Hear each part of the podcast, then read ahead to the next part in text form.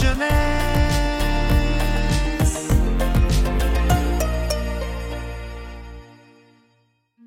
Coucou tout le monde La pépite du jour est une série de romans qui s'intitule Chair de poule de R.L. Stein. De quoi ça parle?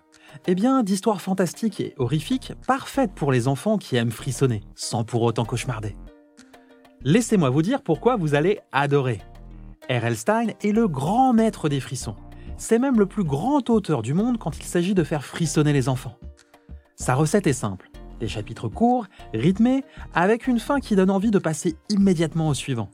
Il part toujours de situations banales, quotidiennes, parfaitement normales. Page après page, la pression monte. L'auteur joue merveilleusement bien avec nos émotions, si bien qu'on se surprend à demander au héros de ne pas faire ci ou de ne pas faire ça, ou bien de fuir. Plus vous avancerez dans une de ces histoires, plus vous vous demanderez comment les héros vont réussir à s'en sortir.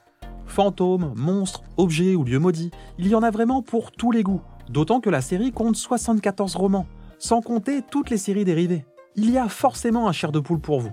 De mon côté, mon préféré reste Dangereuse Photo. Il est question d'un inquiétant appareil photo instantané, trouvé dans une maison abandonnée par une bande de copains. Les clichés qu'il développe représentent des événements toujours dramatiques qui ne sont pas encore arrivés. Est-il capable de prédire l'avenir? Est-il maudit? Chair de poule, c'est vraiment la série idéale pour jouer à se faire peur tout en lisant. Et je crois bien que c'est le meilleur argument pour convaincre vos parents de vous mettre un de ces livres entre les mains. Voilà, si je vous ai donné envie de lire Chair de poule, rendez-vous dans votre bibliothèque ou chez votre libraire. Je vous mets toutes les informations dans la description de l'épisode. Je vous embrasse et je vous donne rendez-vous dimanche prochain pour découvrir une nouvelle pépite où il sera question du premier manga que j'ai lu.